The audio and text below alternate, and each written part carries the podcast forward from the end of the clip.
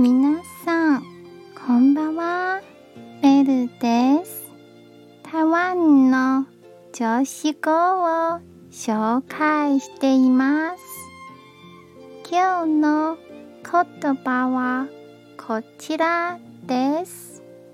もし不安がとても強いなら、その不安の中で強くいることを心がけましょう。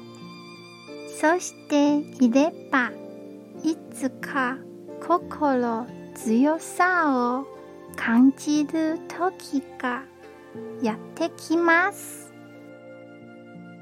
今日も一日お疲れ様でした。ゆっくりお休みくださいね。またね